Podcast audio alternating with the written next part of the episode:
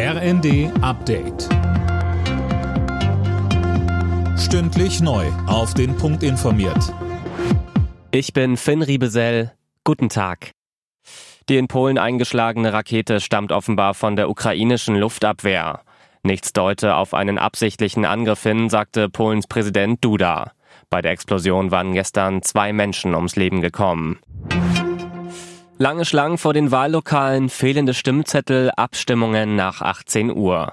Weil es bei der Berliner Abgeordnetenhauswahl im September 2021 zu viele Wahlpannen gab, müssen die Menschen in der Hauptstadt nochmal wählen.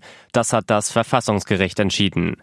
Die Wiederholung findet am 12. Februar statt.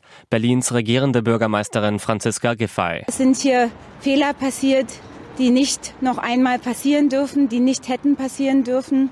Und deswegen ist es umso wichtiger, dass wir jetzt weder organisatorische noch finanzielle Aufwendungen scheuen, wenn es darum geht, diese Wiederholungswahl gut vorzubereiten und gut umzusetzen. Nach dem Feuer in einer Flüchtlingsunterkunft bei Wismar in Mecklenburg-Vorpommern geht die Staatsanwaltschaft nicht von einem politischen Hintergrund aus. Der mutmaßliche Täter soll ein Feuerwehrmann aus der Region sein. Er wurde festgenommen. WM-Generalprobe für die deutsche Fußballnationalelf. Heute Abend steht der letzte Test vor Turnierstart an. Die DFB-Auswahl spielt ab 18 Uhr gegen den Oman. Mehr von unserem WM-Reporter Daniel Bornberg. Als Härtetest kann man das Duell mit dem 75. der FIFA-Weltrangliste nicht bezeichnen, aber darum geht's auch nicht.